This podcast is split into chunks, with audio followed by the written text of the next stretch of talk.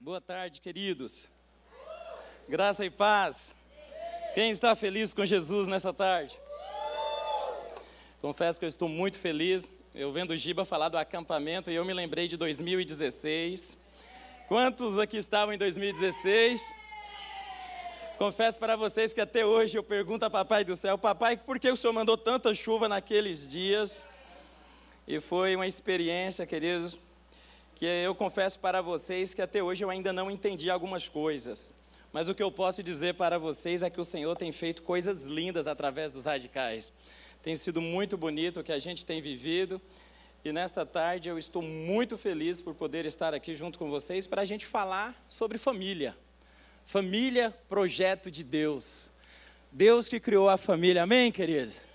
Bendita, em ti serão benditas todas as famílias da Todas as famílias da?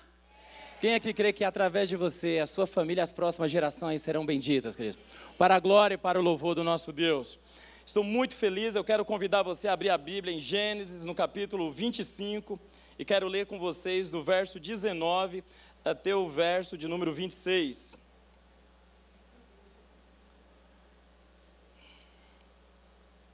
Assim está escrito: são estas as gerações de Isaac, filho de Abraão. Abraão gerou Isaac. Ele tinha 40 anos quando tomou por esposa Rebeca, filha de Betuel, o arameu de Padã Aram, e irmã de Labão, o arameu. Isaac orou ao Senhor por sua mulher, porque ela era estéril. O Senhor ouviu as orações dele, e Rebeca, a mulher de Isaac, ficou grávida. Os filhos lutavam no ventre dela. Então ela disse: Por que isso está acontecendo comigo? E ela foi consultar o Senhor. E o Senhor lhe respondeu: Duas nações estão no seu ventre, dois povos nascidos de você se dividirão. Um povo será mais forte do que o outro, e o mais velho servirá o mais moço. Cumpridos os dias para que desse à luz, eis que havia gêmeos no seu ventre. Nasceu o primeiro ruivo, todo revestido de pelo. Por isso deram-lhe o nome de Esaú. Depois nasceu o irmão. Com a, mão com a mão segurava o calcanhar de Esaú, e por isso lhe deram o nome de Jacó. Isaac tinha 60 anos quando Rebeca deu a luz. E quero pensar, queridos, nessa tarde, dar continuidade aqui, nesta jornada da bênção, que foi o tema que o Senhor nos direcionou para vivermos, compartilharmos durante esses dias de conferência. Em Vila São José, a gente iniciou na segunda-feira com o pastor Rafael Gadelha, ministrando ali no encontro de casais. Na quinta-feira, na quarta-feira, a gente iniciou a conferência da família em Grajaú. Na quinta-feira, estivemos em Vila São José, também no culto de cura e libertação. Hoje pela manhã, e ontem à noite nós iniciamos aqui na igreja sede. Hoje pela manhã foi um tempo muito especial aqui na caminhada. Quantos participaram da caminhada? Foi especial, queridos? Quem não foi, perdeu? Quem não foi, levante a mão. Você perdeu, querido. Vocês perderam, vocês que não vieram pela manhã. Lá em Vila São José, hoje pela manhã, nós também tivemos uma programação. Nós estamos lá hoje, durante o dia, com as duas unidades a unidade de Vila São José e a unidade de Grajaú. Pela manhã foi um tempo especial com culto de adoração, mas também com workshops. E agora à tarde eles estão reunidos no ginásio da escola do lado da, da igreja em Vila São José e tem sido uma tarde também de gincanas. E aí, dando continuidade, ontem o pastor Jonas, ele iniciou aqui na igreja sede, falando justamente acerca de Abraão, lá em Mateus, no capítulo 1, no verso 2, a gente vai ver ali que está escrito na parte A, acerca de Abraão, falando da genealogia de Jesus. E o pastor Jonas iniciou ontem falando acerca da família que foi criada para a glória de Deus. Através das famílias serão benditas, será multiplicadas as famílias na face da terra. Nós fazemos parte da descendência de Abraão. Amém, queridos? E hoje, hoje pela manhã, a Cassiana esteve aqui ministrando acerca de quando o Isaac, o filho da promessa, foi entregue então para ser sacrificado.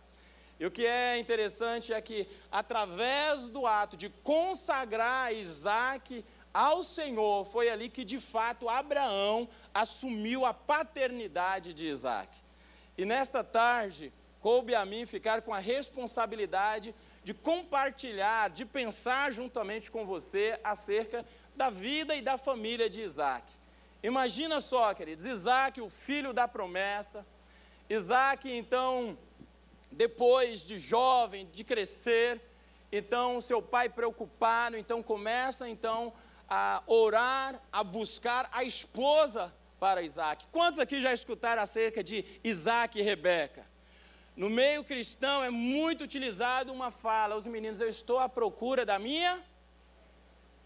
Eu estou à procura da minha? Ah, não está. Ah. Não, tá certo, então tá certo, não está na hora. Só pode orar pela futura Rebeca, mas não está à procura. Então tá certinho mesmo. Então, queridos, depois de encontrar Rebeca, a gente vê uma linda história de amor. Um casal, uma família que então é criada para a glória e para o louvor do nosso Deus. Mas pensando acerca desta família, nós lemos aqui a partir do verso 19, olhando para o verso 20, diz que ele tinha 40 anos quando ele tomou, tomou por esposa Rebeca. E Isaac, ele ora por Rebeca, porque Rebeca era estéreo, ela não podia então gerar. O seu ventre ali era cessado, ela não podia então ali é, ficar grávida. Então Isaac, como um bom esposo e sacerdote, ele então ora, o Senhor escuta a oração de Isaac e Rebeca fica. E ela fica grávida, e aí a gente olha para os versos 22, o verso 22 que diz que os filhos lutavam no ventre dela. Então ela disse: Por que isso está acontecendo comigo? E ela foi consultar o Senhor. E eu quero que você preste muita atenção nesse momento aqui do verso 22, querido.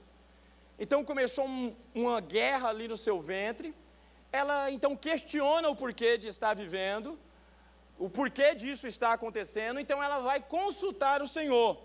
Então o Senhor ele dá uma direção clara, a vontade do Senhor, e ele diz assim: E o Senhor lhe respondeu: Duas nações estão no seu ventre. Dois povos nascidos de você se dividirão. Um povo será mais forte do que o outro, e o mais velho servirá o mais moço. E aí, dentro desta direção do Senhor, o Senhor havia estabelecido. Quando nós estamos falando aqui acerca da jornada da bênção, foi o Senhor que criou a família, foi o Senhor, através da Sua palavra, que prometeu a Abraão que em ti serão benditas todas as famílias da terra. Ou seja, todos nós estamos aqui nesta tarde na condição das promessas do Senhor, nós somos benditos do Senhor, amém, queridos? Então é muito importante a gente entender isso. Agora, o fato de nós estarmos debaixo da bênção, de estarmos debaixo da promessa, agora a gente vai pensar acerca de como que nós vamos viver essas bênçãos e viver a nossa vida debaixo dessa promessa do Senhor para cada um de nós. Depois de Abraão, então, de Sara, que também era estéreo, ter gerado a Isaac. Isaac vem e se casa, Rebeca também era estéreo, gera a Jacó a Jacó e a Esaú, e aí a gente vai pensar acerca desse contexto familiar. Embora a família de Isaac seja uma das grandes histórias de fé da Bíblia, também encontramos exemplos claros das, das, das obras da carne presente em seus relacionamentos.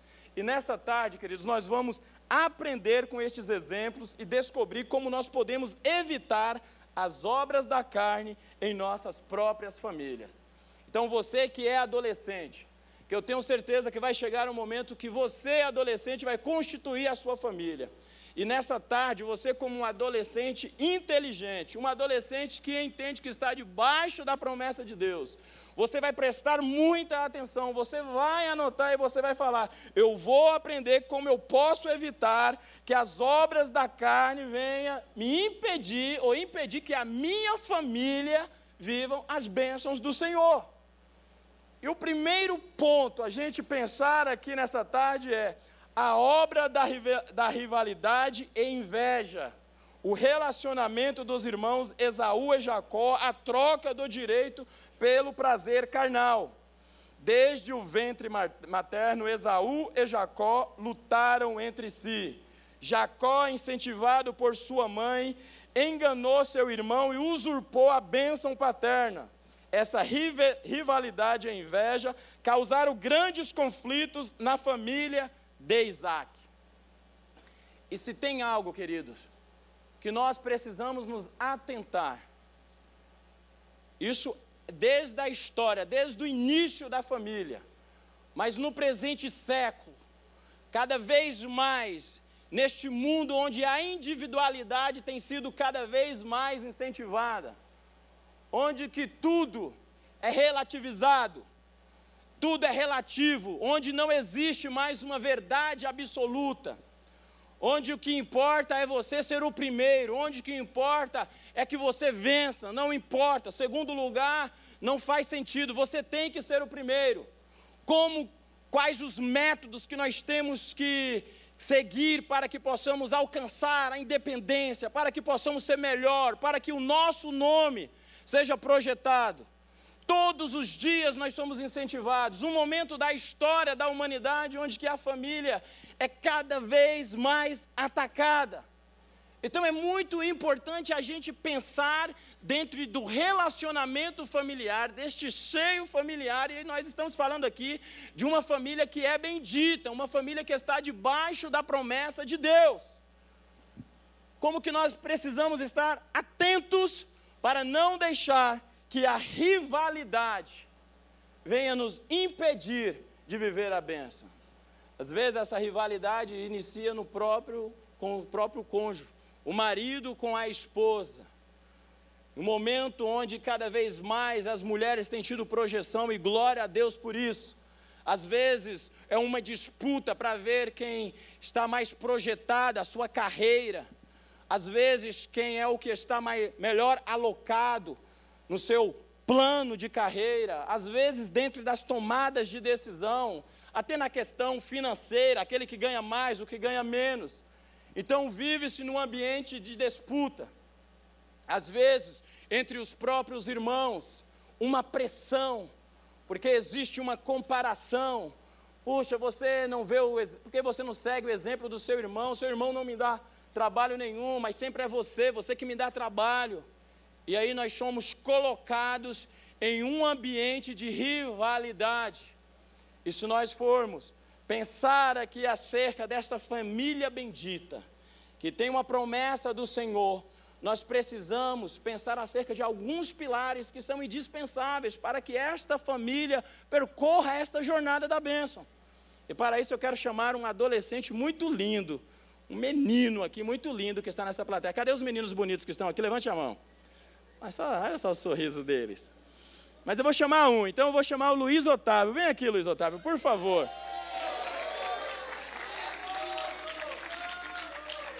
E nesta construção o Luiz vai me ajudar. Então, neste ambiente, nesse ambiente, querido, de rivalidade, nós precisamos trocar a rivalidade por humildade. Pegue lá, Luiz, coloque aqui. Vamos fazer uma construção nesta tarde aqui. O Luiz vai me ajudar. Isso, aqui, Luiz. Na... Olha, você está pesando uns 20 quilos e ele nem sentiu, querido. Olha que coisa. Vou colocar aqui, ó. Isso, Luiz. Queridos, por que que existe com estes irmãos esse ambiente de rivalidade, de inveja? Isso é consequência do pecado, querido. O pecado é algo que vem para destruir. Olha aqui para mim. Tudo que Deus fez é perfeito, é bom, é agradável. E pode ter certeza, por Deus ter criado a família, a família ser criação de Deus, você pode ter certeza que o inimigo ele vai tentar de todas as formas minar e atingir as famílias. Então você que está orando, você que já pensa, puxa, um dia eu vou constituir minha família e minha família vai ser uma bênção, porque o Senhor me prometeu. Você pode ter certeza que o inimigo ele já está tramando de todas as formas para tentar fazer com que as promessas de Deus não se cumpram na sua vida. E é importante nós, como pessoas que estamos debaixo da promessa, pensarmos acerca da legalidade que é dada para o pecado quando a gente dá vazão para as obras da carne. quando em vez de nós olharmos para os princípios, olharmos para a palavra, nós nos apropriarmos da bênção, aí nós vamos dar vazão para a vontade da carne, para os anseios da carne. E aí, querido, começa um projeto de que essas promessas do Senhor parece que começam a descer ladeira abaixo. Nunca se viu tanto famílias na igreja sofrendo tantos ataques. Eu falo que a minha maior demanda em gabinete, atendendo, é atendendo famílias. A maioria das famílias vivendo, que vem no gabinete para um aconselhamento, vivendo um momento de crise. E por que isso tem acontecido? Porque o inimigo ele tem atacado. E aí quando nós vamos para o aconselhamento, a gente vai entender o que está acontecendo. Muitas vezes é porque eles estão dando vazão à obra da carne, à vontade da carne, e muitas vezes uma rivalidade no meio deste casamento. Mas se nós trocarmos esta rivalidade e nós tivermos um coração, um coração humilde, de reconhecermos, queridos, não é o coração humilde simplesmente reconhecer que o outro é melhor ou que você é melhor, não. De reconhecer que nós somos dependentes do nosso Deus, que foi o Senhor que nos juntou, que a nossa família é para a glória de Deus e que nós somos dependentes do Senhor. A partir do momento que nós entendemos isso, não importa se vai ser o irmão mais velho que vai brilhar, se vai ser o irmão mais novo, não importa se vai ser a esposa que vai ser chamada para a conferência X, se vai ser o esposo, o que importa é que aquela família está vivendo para a glória e para o louvor do nosso Deus. Então não pode existir um ambiente de rivalidade, não pode existir um ambiente de inveja. A gente vê que quando é, Rebeca chega a ter, chega a ter Jacó para incentivá-lo a enganar a Isaac, para que ele fique com a primogenitura, que seria para Esaú. Tudo isso é tentando usurpar obras da carne, obras do engano. E quem é essa Rebeca? A mesma. Que o Senhor falou para ela no verso 23, que o mais novo seria maior do que o mais velho. Agora, por quê? Muitas vezes nós queremos dar uma ajudinha para o Senhor. Então, anote isso aí se você estiver anotando. Nunca queira ajudar a Deus. Se você está debaixo da promessa, independente do que lhe aconteça, querido, não queira dar uma ajuda, ajuda, ajudinha a Deus. Simplesmente se coloque à disposição e deixe que a vontade e o propósito dele se cumpra. Muitas vezes nós estamos indo por um caminho que a gente não entende o porquê. Em um momento da história onde o primogênito tinha o direito ali de herdar, de ser o maior, quis o Senhor que o mais novo fosse maior do que o mais velho. A gente entende isso, queridos? A Bíblia vai detalhar o porquê que Deus quis que isso acontecesse? Não. E muitas coisas a gente não vai entender. Mas nós não vivemos por aquilo que a gente vê, por aquilo que a gente entende. A gente vive por a nossa fé, pela certeza que nós temos que o nosso Deus, aquele que nos prometeu, aquele que é o nosso Pai, que Ele tem o controle sobre todas as coisas. Quando muitos de vocês, os que estiveram no acampamento de 2021, que a gente realizou, que a gente passou juntos alguns dias, muitos de vocês chegaram a ver. Eu era casado, uma mulher linda, mãe dos meus filhos, uma mulher incrível. E hoje, voltando e ministrando aqui, hoje a minha vida mudou muitas coisas durante a pandemia. Começa o mês de janeiro, nós estávamos viajando juntos em família, eu, a Meire, meus dois filhos, o Pedro e o João. E aí inicia o mês de fevereiro de 2021. Ela viaja, ela volta de viagem, eu pego o Covid. 34 anos. Depois que eu pego o Covid, ela pega a Covid de mim. Eu não fiquei muito bem e ela estava forte, ela cuidando de mim mesmo com Covid. Até que quando chega na sexta-feira, ela não acordou bem ela não acorda bem, eu a levo para o hospital. ela fica internada, dois dias depois ela é entubada, e 13 dias depois vem a notícia. Eu sou chamado no hospital, e ali, quando eu vou no hospital, eu recebo a notícia. Ela não resistiu. Nós estávamos orando, provavelmente alguns de vocês aqui oraram também, as famílias de vocês oraram por essa causa. Enquanto o pastor Jonas estava aqui todos os domingos, vamos juntos como igreja orar para que nenhum membro da Igreja Batista do Povo em Vila São José, onde tinha uma igreja filha, nós estávamos orando. Irmãos ficaram entubados, saíram, voltaram e a gente glória a Deus. E naquele dia, 18 de março de 2021, eu recebo o veredito. E ali a gente só tem uma opção. Ou a gente vai pensar, eu sou mais uma vítima da Covid. Os meus filhos são mais uma são vítimas da Covid. Nós somos mais um número na estatística. Aí eu vou ficar em depressão. Eu vou começar a questionar ou eu vou continuar crendo na palavra que eu prego, no que diz a Bíblia, e a Bíblia diz que Jesus ele tem poder sobre a vida e sobre a morte. E se Jesus tem poder sobre a vida e sobre a morte, é assim que nós, como cristãos, cremos. Amém, queridos? Então, eu não acredito que Covid tenha poder para tirar a vida de um filho de Deus. A Covid foi um meio que quis o Senhor recolher a Mary. Ela cumpriu com o propósito dela. E hoje eu tenho certeza que ela está no lugar que todos nós almejamos um dia chegar e estaremos diante do Cordeiro, glorificando e exaltando e dizendo: Santo, Santo, Santo é o Senhor dos Exércitos. E por que falo isso? A gente entende isso? Não! Parece bonito a gente falar, a Bíblia diz que Jesus tem poder sobre a vida e sobre a morte. Mas vai entender, uma mulher com 34 anos, uma mulher cheia de saúde, e aí, ela cumpriu com o propósito. A gente não entende essas coisas. Mas não precisamos entender. A gente só precisa crer que o nosso Deus ele está no controle. Que nós estamos debaixo de uma promessa, debaixo de um propósito e vivendo para a glória e para o louvor dele.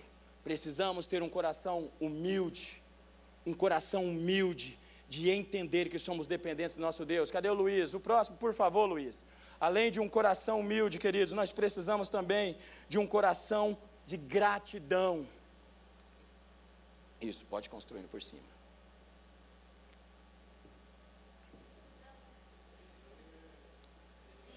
Isso, Luiz, meu garoto. Em vez de inveja, dessa obra da carne, de achar que o outro é melhor, porque inveja, queridos, é um sentimento ruim.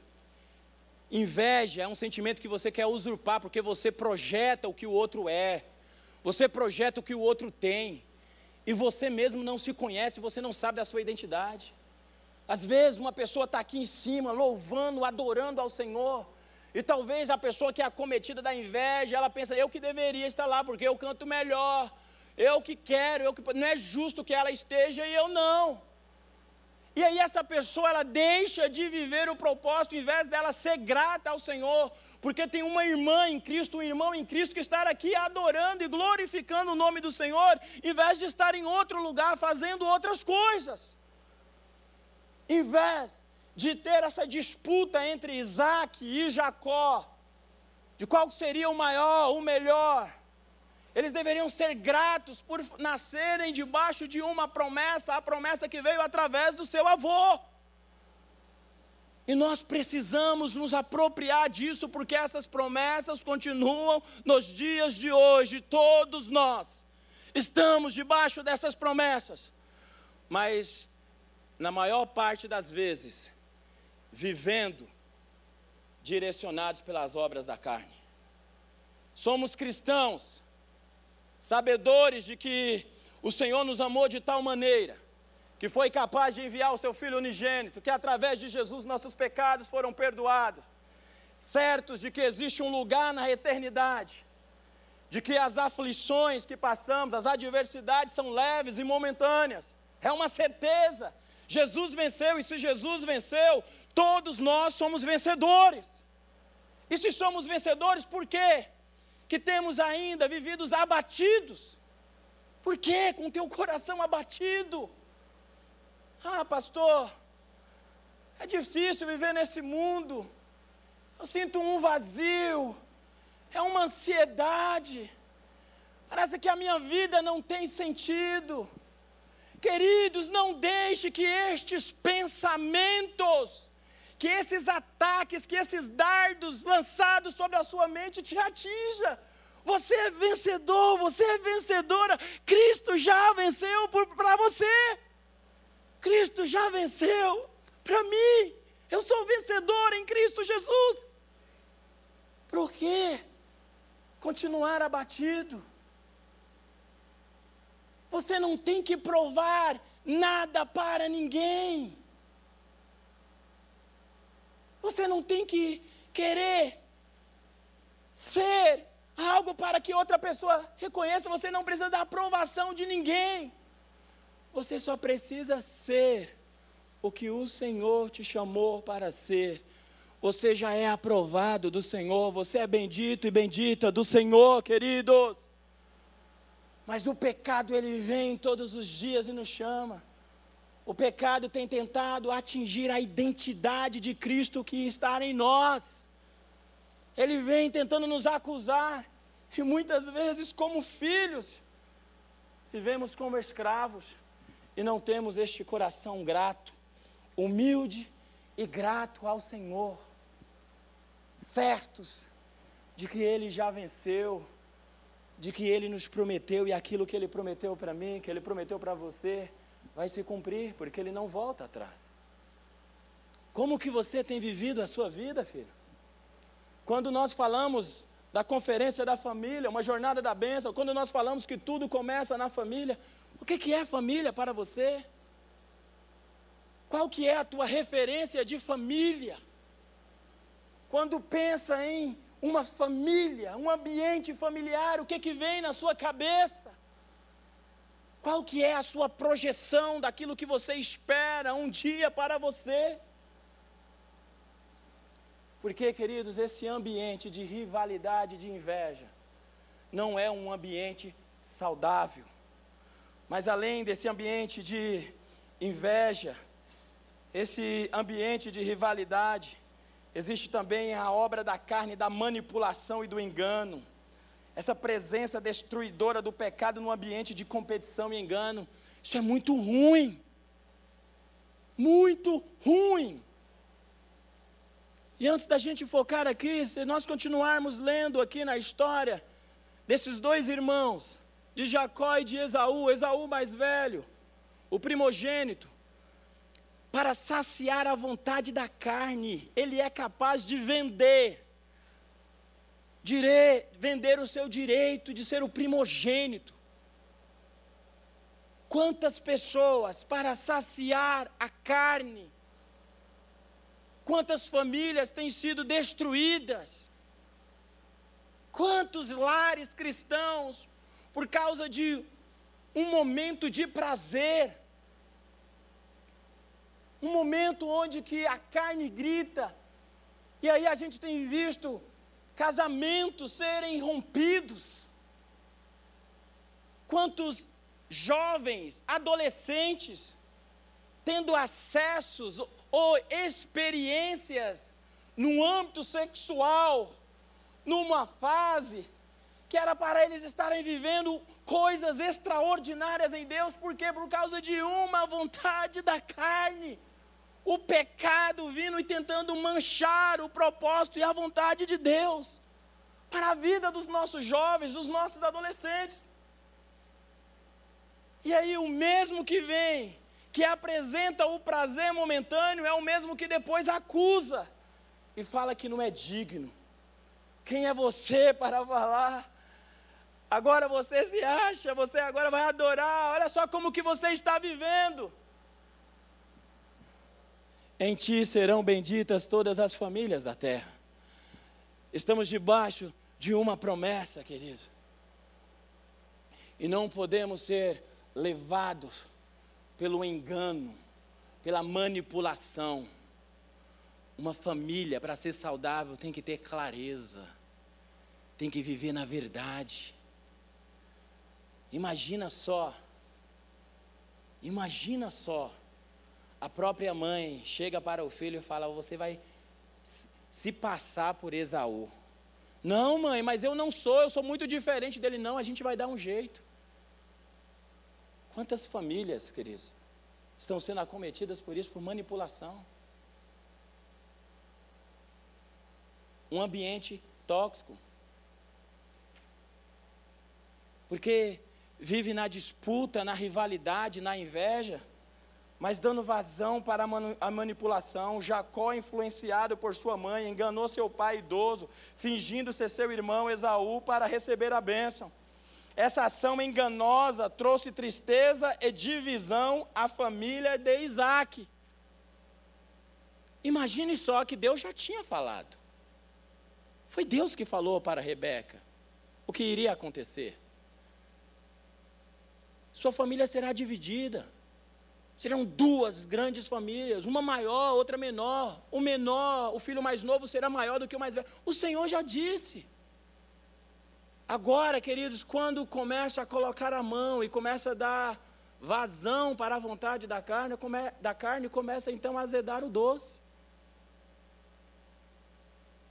O maior problema das famílias cristãs é porque muitas vezes parece que nós nos esquecemos de que Cristo já venceu por nós. É como se nós ficássemos querendo nos lembrar de como que era viver alimentando a vontade da carne. É muito importante pensarmos que, em vez da manipulação, devemos buscar a honestidade. Cadê o Luiz, meu amigo Luiz? Honestidade. 20 quilos, Giba. E eu estou impressionado. Eu não sei o que, que o Marcelo está dando para ele, não, viu?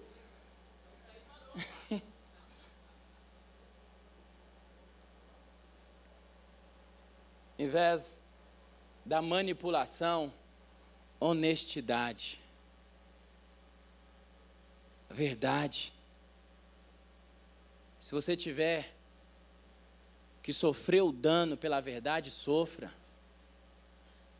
Se tiver que sofrer o dano pela verdade, para reconhecer, vai na honestidade, querido. Muitas famílias vivendo superficialmente, pisando em ovos. Eu estou falando de famílias que estão na jornada da bênção. Isso aqui não é para nos acusar. Isso aqui é só para nos lembrar de que Deus já venceu, de que o Deus Todo-Poderoso, Ele nos prometeu, que nós somos benditos do Senhor. Nós não precisamos mais viver como escravos deste mundo, queridos. Não precisamos de manipulação, não precisamos de jeitinho. Nós só precisamos viver a integridade, a honestidade para a qual o Senhor nos chamou viver a verdade que Ele tem para cada um de nós. Então havia ali um ambiente de manipulação, a mãe manipulando o filho, o filho se sujeitando àquela manipulação, e aí a manipulação gera o engano. E ali, Isaac é então enganado. Quando chega o momento de abençoar o primogênito, o momento onde a bênção será dada ao primogênito. A mãe escuta de forma sutil. Ela revela a sua preferência. Vai lá, Jacó. Vamos aqui criar um ambiente, criar um enredo para que você seja abençoado. Querido, se Deus falou que Jacó seria maior do que Esaú, Precisava de um jeitinho? Precisava, querido? Então, é só a gente se apropriar das promessas do Senhor para as nossas vidas. Quando vier sobre a sua mente a acusação, quando vier para você esse sentimento de vazio, de incapacidade, lembre-se do que Cristo conquistou na cruz do Calvário por você. Lembre-se de que você é vencedor. Lembre-se que existe gerações que serão abençoadas através da sua vida, porque o Senhor já te abençoou, já prometeu que estaria contigo todos os dias. Nós precisamos nos apropriar das bênçãos do Senhor. Quando falei que não entendi e não entendo até hoje o porquê do Senhor ter levado a Meire. E não vou ficar lutando, querendo entender, porque senão eu vou ficar maluco. Tem muita gente que quer entender aquilo que Deus não tem o dever de explicar. Ou nós cremos que Ele está no controle, de que nós somos abençoados, de que Ele é conosco. Nós só precisamos disso. Eu me lembro que fiquei praticamente um ano. E naquele um ano eu falava, agora só vai ser eu e os meus filhos. Só eu, o Pedro e o João. Me mudei, comprei uma casa em outro lugar. Agora sou eu e os meus filhos. Mas, queridos, eu sou apaixonado por família. Eu sou apaixonado por família. E chegou um momento onde eu via todo final de semana eu ir para a igreja pregar, eu tinha que mandar os meus filhos para a casa dos meus pais. E o meu mais velho, Pedro, naquela, na fase de vocês, já quer ter autonomia. E eu não me sentia à vontade de deixá-lo sozinho em casa, porque eu não sabia do coraçãozinho dele. Então eu falava: não, você tem que ir para a casa da minha mãe, porque eu tenho que ir para a igreja. Aí ia para a igreja, aí ele. E aí chegou um dia que eu senti uma angústia tão grande no meu coração, querido. À noite, depois de passar o dia na igreja. E eu senti uma angústia tão grande. Aí peguei os meus filhos, cheguei em casa. Aquela noite tive muita dificuldade para dormir. Janeiro de 2022. E com aquela dificuldade, pela manhã da segunda-feira, eu tomei uma decisão. Eu falei, eu vou orar. Eu vou pedir para que o Senhor me dê graça e sabedoria para eu escolher uma esposa para mim. Porque, queridos, eu não sei se depois o pastor Giba vai corrigir se eu falar alguma heresia aqui. Mas eu sempre falo, eu não acredito nessa questão. Ah, eu estou orando para Deus preparar o meu varão. Estou orando para. Eu não acredito. E falo isso, muitas vezes vem o jovem, ai pastor, estou orando tanto para Deus preparar. Eu falo, querido, eu acredito que na pessoa que ora para Deus te preparar ele para ele fazer a escolha. Porque essa responsabilidade de escolher é minha e é sua. E quando nós oramos, eu falo assim: eu tenho muito medo, se eu for na vontade da minha carne, eu vou escolher errado. Então vou orar para que o Senhor me abençoe, me dê graça e sabedoria para eu escolher certo. E foi o que eu fiz. Eu pensei, naquela, naquele mesmo dia eu chamei os meus filhos à noite e falei: Papai, está pensando algo. Ninguém nunca vai substituir a mamãe. Ninguém vai substituir o lugar da mamãe. Mas coube a papai do céu levar a mamãe porque ela cumpriu com o propósito dela. E o legado, a gente vai continuar o legado que ela deixou. Mas a nossa família, ela era formada por um tripé: papai, mamãe e vocês. Hoje, o lugar da família que a mamãe ocupava, este lugar, e aí eu estou falando da família como instituição criada por Deus, e Deus criou a família homem e mulher, amém, queridos? E este lugar ficou vago. E eu penso que é importante a gente ter uma pessoa na nossa família. Aí o Pedro, mais velho, olhou e falou: Faz sentido, papai. Faz mesmo, filho? Faz. Aí o João, o menorzinho, olhou e falou: Tá, mas o senhor vai namorar com a com a, com a Meire, que era a mamãe dele. Eu falei, com ela não dá mais, filho. E a gente conversou. E depois daquele dia, a gente começou a orar. Então, estávamos no carro indo para a escola, depois de almoçarmos juntos, e às vezes o menor, Peu, a gente esqueceu de orar pela namorada do papai. Então vamos orar, papai, que a namorada, papai do céu, que a namorada do papai seja assim, assim, que papai do céu dê condição. E aí a gente começou a orar junto com este propósito de escolher uma pessoa para fazer parte da nossa família. E eles fizeram uma lista. E eu estava dirigindo no dia que eles estavam fazendo essa lista, e teve um dia, um momento que o Pedro, o meu mais velho, ele pegou e falou assim: ó, essa pessoa, papai, que o senhor escolher, tem que ser uma pessoa resolvida com ela mesma. E quando o Pedro falou isso, querido, eu quase bati o carro, porque eu dei um menino de 14 anos, ele tinha 13 ainda, ia completar 14, agora ele vai completar 15 o mês, mês de julho. E quando ele fala, eu falei, Pedro, Como assim? Ela tem que ser resolvida com ela mesma.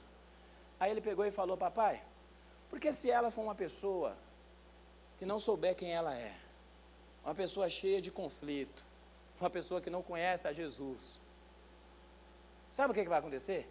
Ela só vai dar trabalho para o Senhor. E, consequentemente, vai dar muito trabalho para mim e para o John John também. Eu achei muito profundo isso. Faz sentido essa fala do Pedro? Para... Os meninos, faz sentido essa fala do meu filho para vocês, querido? E eu falei, uau! Uau! E ali a gente começou. Até que um dia eu olhei para a Lelê, e quando eu olhei para a Lelê, meu coração bateu mais forte. E a coisa que eu mais admiro na Leandra é a paixão que ela tem por Jesus. E quando foi em dezembro passado eu me casei. Então hoje eu estou casado novamente e posso falar para vocês uma coisa: é muito gostoso estar em família, querido. É tão gostoso, meus lindos, quando você senta na mesa ali, eu, a Leandra, o Pedro e o João. É tão gostoso chegar em casa e quando eu chego em casa, às vezes de estar no gabinete atendendo, eu chego, a Leandra desce do quarto, vem com uma xícara de chá e a gente senta e a gente começa a falar do nosso dia a dia. É tão gostoso quando a gente pega um jogo de tabuleiro e senta junto, sempre a dupla, eu e o John John, meu menor, e o Pedro e a Leandra, e a gente fica ali até altas horas jogando jogo de tabuleiro. É tão gostoso porque nós estamos em família. E nesse momento, sentados à mesa, jogando um joguinho de tabuleiro, nós estamos cultuando e glorificando o nome de Deus. Porque a família é projeto de Deus. Mas eu vou falar algo para vocês, e me sinto muito na liberdade de falar. Vocês não fazem ideia do quanto o inimigo tentou de todas as formas durante esse período que eu fiquei só. Vocês não fazem ideia, muitas vezes as pessoas olham e falam, não, pastores, os pastores estão lá pregando, homens de Deus, pensa que a gente não passa por luta. Queridos, vocês não fazem ideia do quanto que eu fui assediado na adolescência. Vocês sabem aquelas fotos que vocês recebem às vezes, que não devem ser recebidas, que tem que bloquear o contato? Mandaram fotos assim no meu Instagram, no meu Facebook. Você sabe aquelas falas sutis que se você dá vazão vai vir uma outra fala? Muitas falas vieram assim. E requeria algo, um posicionamento. Eu com 38, completei 39 agora. E não adianta a gente vir e falar bem assim, ah, porque é mais velho, é adolescente, é jovem. Ei! O que faz a diferença é o meu e o seu posicionamento diante dessas coisas. Porque o pecado vem. E você sabe o que, eu poderia ter feito? Eu poderia ser levado pela carne. E se eu tivesse sido levado pela carne, querido, talvez hoje eu não estaria aqui ministrando e falando de algo que eu sou tão apaixonado que é a família como projeto de Deus. Se vocês me perguntarem, pastor, tá, o senhor bloqueou, bloqueei. O que mais tem são pessoas bloqueadas. Posso falar para vocês que tem até um grupo de pessoas que chegaram durante esse período que eu estava viúvo lá em Vila São José e depois que eu me casei foram embora também. Aconteceu isso também. Aí vocês me perguntam, tá, pastor, você está falando aí que você foi, passou. Então me fala, teve, teve momentos que você foi tentado? Ou você, como pastor, só bloqueou e foi fácil? O que, é que vocês pensam, queridos? Hein? Teve momentos, queridos. Teve momentos que, na hora de dormir, eu olhava para o celular e eu ficava vendo aquela meliante que eu bloqueei e falava assim: eu vou desbloquear. Só para perguntar, quem que deu a liberdade para ela mandar essa mensagem para mim? Mas na verdade não é que você não queria questionar, você queria puxar assunto. E sabe o que, que eu fiz? Ligava para pessoas, homens de Deus, e falava assim: queridos, ore por mim, porque eu estou me sentindo tentado. Quantas vezes em conversa de discipulados, pastores da igreja, das igrejas filhas, junto com o pastor Ivener, queridos, ore, vocês não têm noção do quanto que eu estou sendo assediado. pessoas que não me conheciam, nunca tiveram contato. Começou, queridos, de verdade. Talvez vocês olhem assim e falem, poxa, mas esse pastor não está com essa bola toda aí, não. Talvez vocês falem, ele está falando isso aí. Queridos, as pessoas não me conheciam. Mas às vezes, começa a vir uma fala daqui, posi... eu só sei que foi uma loucura. E muitas vezes vai ser exatamente o que vai aparecer. O inimigo, com a sua astúcia, ele vai vir de uma forma e vai querer te levantar de tal forma que você vai ser tentado a negociar os princípios e os valores do Senhor na tua vida. Agora requer, adolescentes, é um posicionamento. Você tem que ser homem para você falar bem assim: eu preciso de ajuda. Eu preciso de ajuda, ore por mim. E o que é legal é que quando você fala, aí o irmão ora por você, passou. Você venceu e o diabo perdeu. Agora, quando você quer no secreto, não, eu vou vencer sozinho. Enquanto você estiver sozinho, você está num conflito e na guerra. Agora, quando você fala, você verbaliza. Acho que o diabo fala, meliante, por que, que ele falou?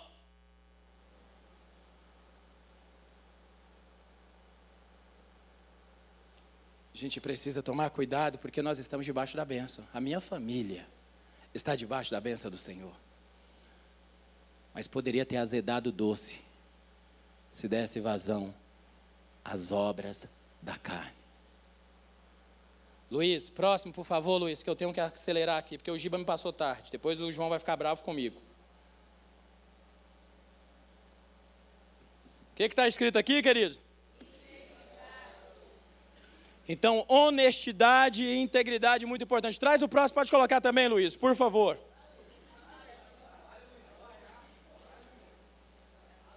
Vocês estão vendo aí, ó, servo do Senhor. Esse menino aí é abençoado.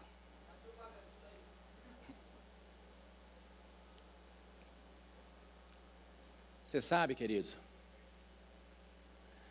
chegou um momento que todo o processo da manipulação Esaú ficou muito bravo. E Esaú já estava planejando matar a Jacó. Jacó tenta se justificar, mas não dá certo. E a pergunta que eu faço para vocês: quantas famílias estão divididas, não estão vivendo o propósito, o propósito da bênção por falta de perdão? Quantas famílias divididas por falta de perdão? Quantos relacionamentos de amizade conjugal, onde as pessoas estão sobrevivendo ou estão convivendo juntas, mas não estão vivendo o propósito do casamento, por falta de perdão.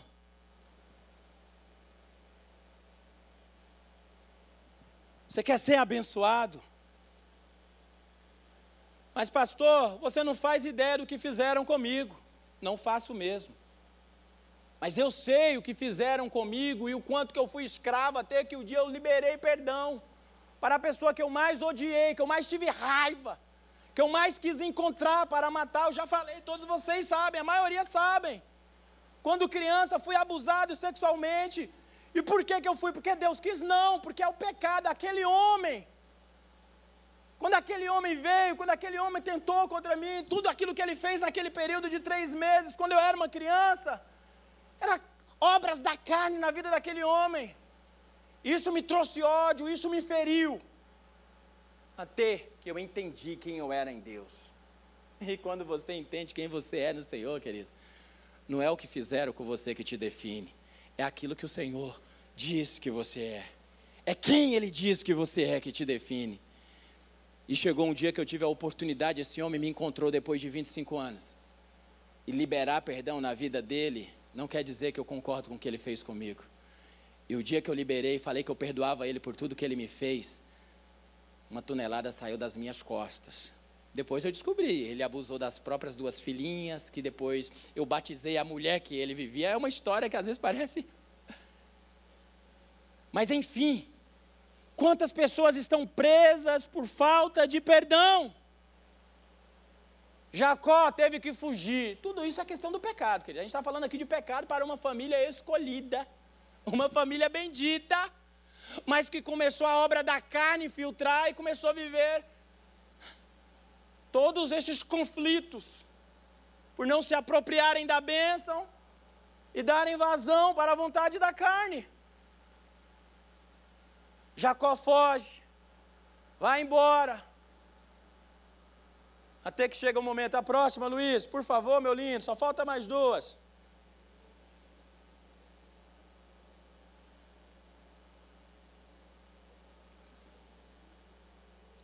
E olha aqui, queridos. Quando a gente olha para tudo isso que está acontecendo, e você vai para Efésios, no capítulo 4, você vai ver ali a partir do verso 20, falando da nossa natureza em Cristo Jesus. Nós, os benditos do Senhor, nós já nos despimos da velha criatura. Nós somos nova criatura em Cristo Jesus, amém? Você é uma nova criatura em Cristo Jesus, adolescente. Se aproprie disso de verdade, porque é o que diz a palavra do Senhor. Em Efésios diz exatamente assim: Mas vós não aprendestes assim a Cristo, se é que o tendes ouvido e nele fostes ensinados, como está a verdade em Jesus, que quanto ao trato passado vos despojeis do velho homem, que se corrompe pelas concupiscências do engano, e vos renoveis no espírito da vossa mente, e vos revistais do novo homem, que segundo Deus é crido, criado em verdadeira justiça e santidade. Olha para a pessoa que está do seu lado e fala assim: Eu sou santo. Fala, eu sou santo.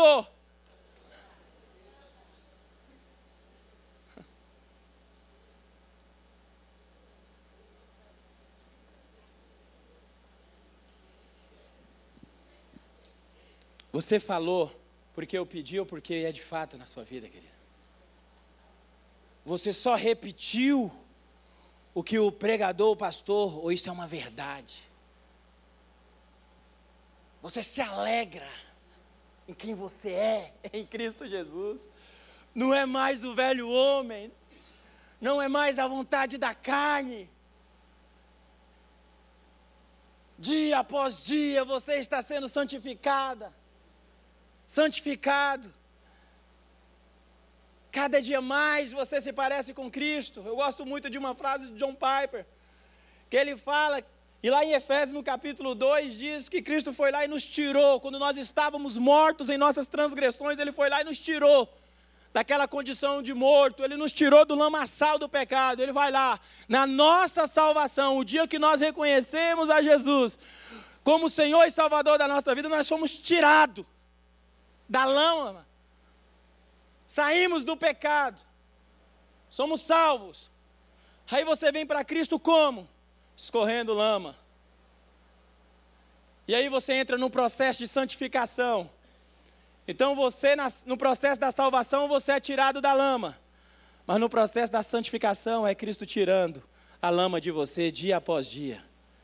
Dia após dia. Somos santificados em Cristo Jesus. Amém, queridos? Nós precisamos nos apropriar disso, isso é uma verdade, adolescente. O mundo tem tentado falar outras histórias, são todas histórias falidas, a verdade é única. Cristo morreu, ressuscitou e vive, somos santificados dia após dia. Não existe lugar melhor do que um lugar de relacionamento e intimidade com Deus. Eu vejo o pastor Giba pregando todos os sábados, eu vejo ele fazendo as ligas, ele com a esposa, com as filhas, junto com vocês, liberando palavras proféticas. Sabe por quê? Porque essa é a verdade. O melhor lugar é este lugar de santidade. Não existe acusação para aqueles que estão em Cristo Jesus. E nós estamos falando aqui nesta tarde acerca de sermos benditos do Senhor sermos escolhidos, estarmos debaixo de uma promessa. Mas muitas vezes não sabemos viver e damos vazão para os dilemas da vida e os conflitos nesse presente século. Quantas pessoas sofrendo por ansiedade, quantos sofrendo com um vazio que não conseguem, que não conseguem explicar. Ei, você tem Jesus. Você tem o Espírito Santo de Deus morando em você, filho. E às vezes a gente pregando, parece que é fácil. É como se para o pregador tudo fosse mais fácil e não é. Mas a gente só prega isso porque essa é a verdade que tem nos sustentado dia após dia. O último, Luiz, por favor, filho.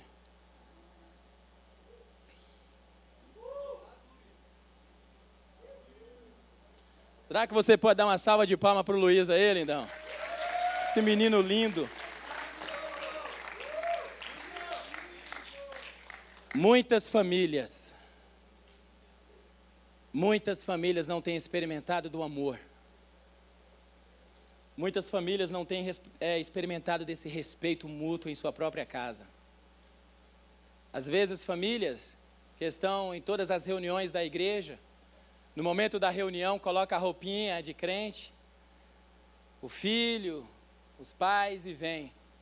Mas no ambiente familiar não tem experimentado se puderem tirar aqui o púlpito para mim, eu vou agradecer, por favor. Pessoal do louvor, já estou chegando para a parte. Luiz está em outra missão.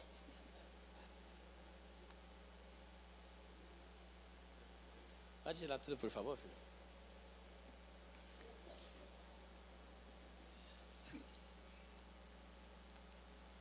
E você sabe, queridos, tem muitas famílias quando eu pensei nesse sermão, eu até pensei que os pais estariam juntos também.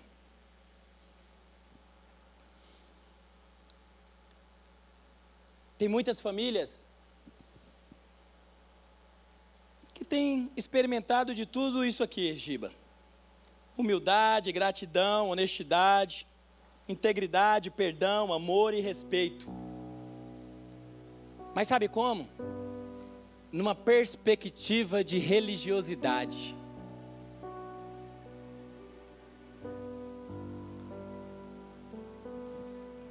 Eu vivo tudo isso, e aí ele começa a apontar. Acha defeito em todo mundo.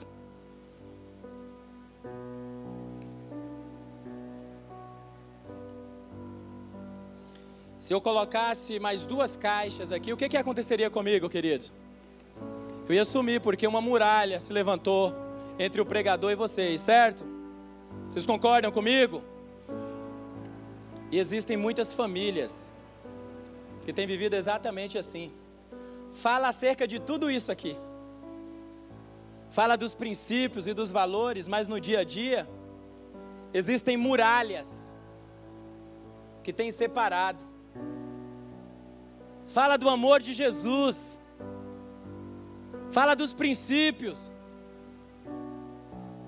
Mas tem deixado a obra da carne separar a inveja, a rivalidade, a manipulação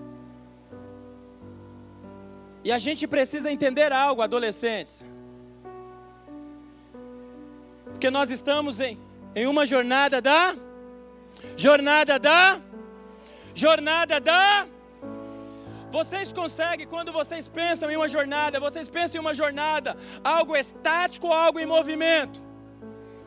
Estático ou em movimento? E nós precisamos entender este princípio. A Iva tem falado muito acerca família em missão. A família ela é bendita, ela é abençoada, ela está debaixo da promessa. Mas ela é abençoada para também abençoar. E para você abençoar, não vai ser parado, não vai ser estático, não vai ser parecendo uma muralha. Em Mateus, no capítulo 18, nos diz que as portas do inferno não prevalecerão contra a igreja do. E é incrível, porque muita gente pensa que as portas do inferno não vão prevalecer, por quê? Porque o inferno vai vir e a igreja vai ficar estática. Mas não é disso que o Senhor está falando, não é isso que a Bíblia diz. As portas do inferno não vão prevalecer Quando a igreja, através das famílias fortes, vivendo em humildade, em gratidão, honestidade, integridade, sabendo perdoar, amando, respeitando, estiver em movimento.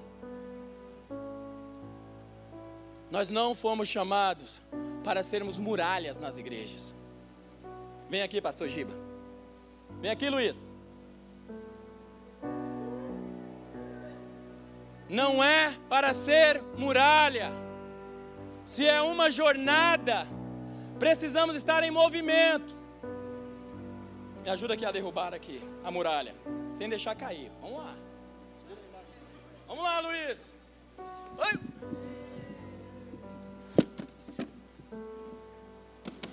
Derrubou. Acerta. Vamos lá, Gil. Não pode deixar não, Luiz. Pode deixar, Luiz. Pode deixar do mesmo jeito.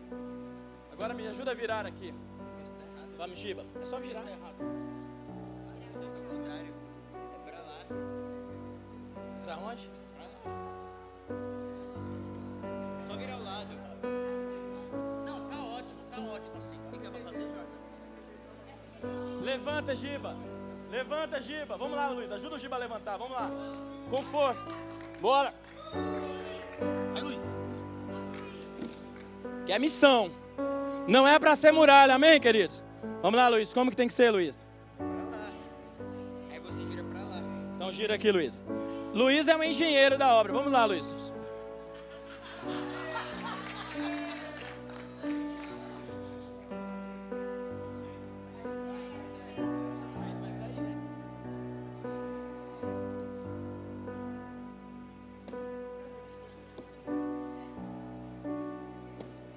Tá certo? Não é para ser muralha. O que é para ser, querido?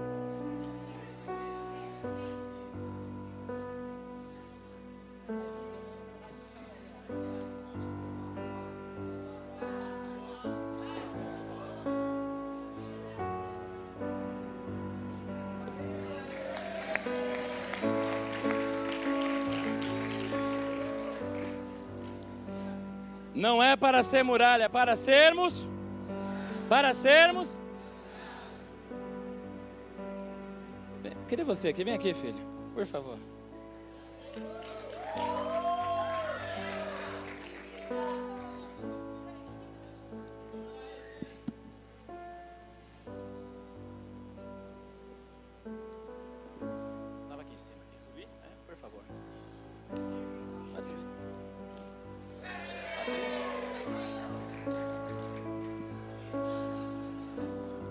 Presta atenção em algo aqui, querido. Para a gente viver os princípios, para a gente ser essa família em missão. Quando o pastor Giba orou aqui, ele desafiou você a orar pela sua esposa, pelo seu esposo. Quando ele desafiou você a orar pelos teus filhos. É preciso a gente entender que nós estamos debaixo de uma promessa do Senhor. E você, filho? Você é bendito do Senhor. Que todas as vezes que você abrir a sua boca, que saiam palavras de vida, palavras de esperança, palavras de amor. Vão vir vários ataques tentando tirar você do foco. Serão várias situações que vai tentar tirar você do propósito. Mas uma peculiaridade da jangada é que a jangada ela só anda em uma direção, lugar para onde o vento está conduzindo. Não tem como você sair deste propósito. Com a jangada você vai sofrer muito se você quiser sair da onde o vento vai te conduzir. E que você nunca saia da jornada da bênção que o Senhor tem preparado para você. Eu queria pedir que você feche os olhos aí no seu lugar. Eu quero orar com vocês. Enquanto o ministério, eu vou pedir, nós vamos cantar uma canção. E você com os seus olhos fechados. E em cima dessa aplicação que nós trouxemos aqui, talvez você conheça os princípios, mas os princípios estão se levantando mais como muralha do que como jangada na sua vida. Talvez quando você pensa em família, você pensa em família mais na perspectiva de muralha do que de jangada. Quando você pensa nos teus sonhos, quando você pensa na sua vida, você olha para a sua vida mais uma perspectiva de muralhas, que parecem transponíveis. Talvez esse vazio que você tem sentido, esse medo, talvez esse conflito familiar, talvez esse problema do seu pai, da sua mãe, que você não consegue enxergar solução, parece que isso é uma muralha intransponível. Eu creio que existe milagre do Senhor para ser liberado aqui nessa noite, querido. Enquanto nós vamos estar cantando, eu quero desafiar você que está com situações de muralha na sua vida, você vai sair e você vai vir aqui à frente e nós vamos orar juntos nessa noite. Você pode ficar sentadinho aí no seu lugar orando enquanto vai estar o louvor. E eu só quero que você se mova, você que de fato estiver vivendo situações que parecem muralhas intransponíveis na sua vida. Eu quero convidar você. Você entendeu que Deus chamou você para viver debaixo das bênçãos e das promessas dele, que existe uma jangada que foi preparada para você. Mas isso depende de um posicionamento e de uma resposta sua. Meu lindo que está aqui em cima da jangada, ele teve que se decidir quando eu fiz o convite de sair do lugar e vir aqui. Você tem que responder aquilo que o Espírito Santo está ministrando no seu coração.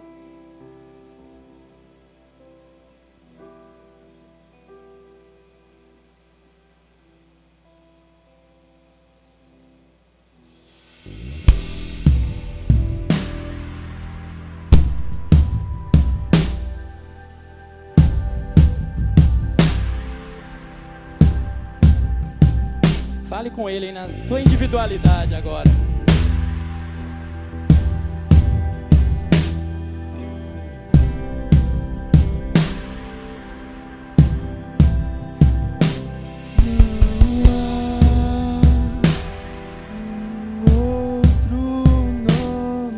Quais são os medos que têm tentado te impedir?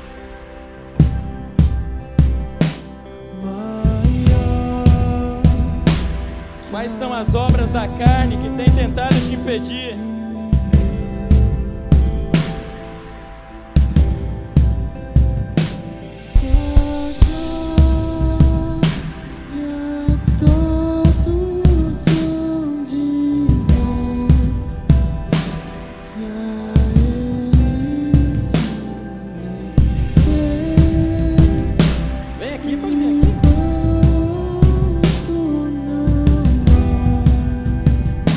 Continue orando os demais.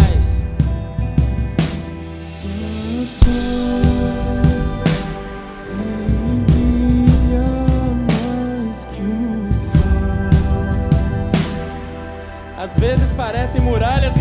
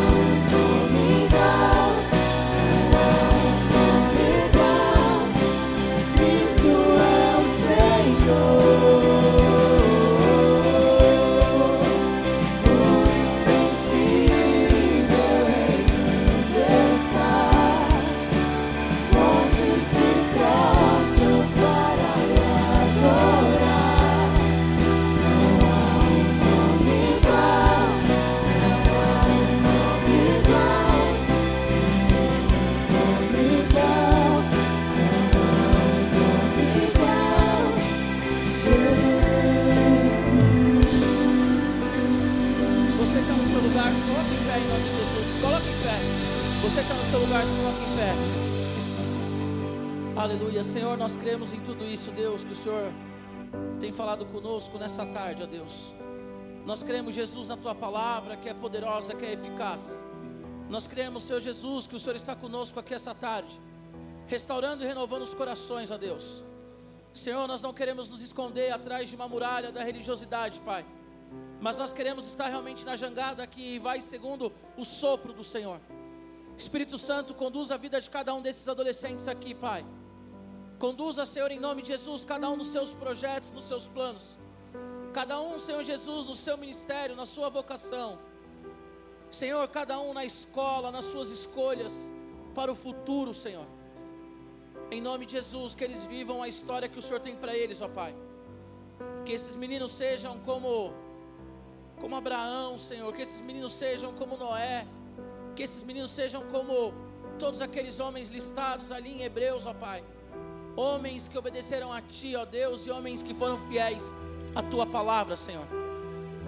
Que eles vivam a jornada da bênção, Pai, sabendo que cada passo, cada passo, Senhor, cada movimento em direção à Tua vontade, o Senhor vai revelando o próximo passo, ó Deus.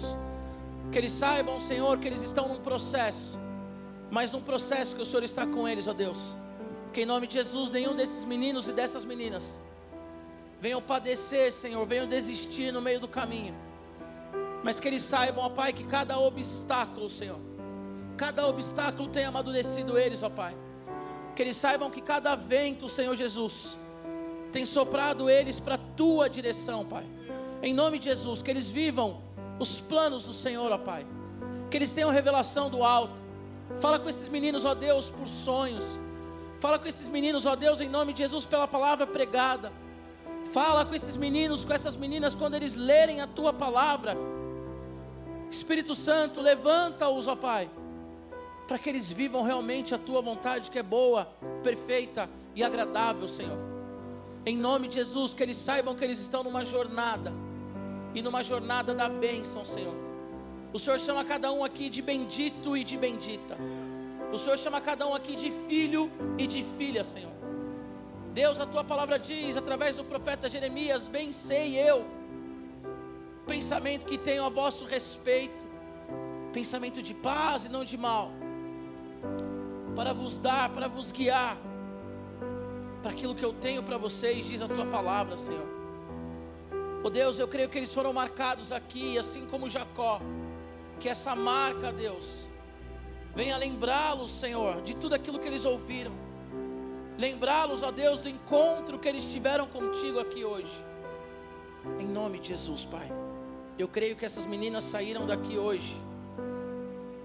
Novas meninas, ó Senhor. Novos meninos, assim como Jacó, quando ele teve aquele encontro contigo, ó Pai. Deus, obrigado pela vida do pastor Jordélio também, pelo ministério dele, pela casa dele, pelo homem que ele é, Senhor. E nós queremos todos os dias caminhar nessa jornada, Senhor. Na jornada da obediência, na jornada do controle do Senhor e não do nosso, Pai. Em nome de Jesus. Amém. Aleluia. Aplauda Jesus. Aleluia. Glória a Deus.